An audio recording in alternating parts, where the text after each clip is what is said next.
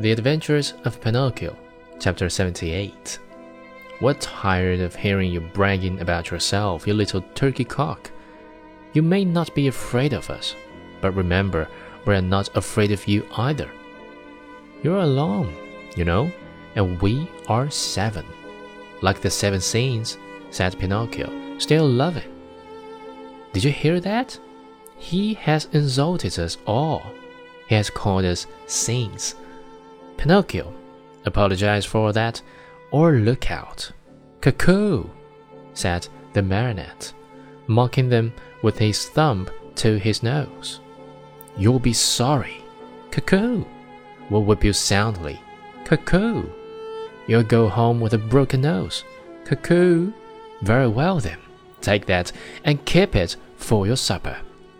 Called out the boldest of his tormentors, and with the words he gave Pinocchio a terrible blow on the head.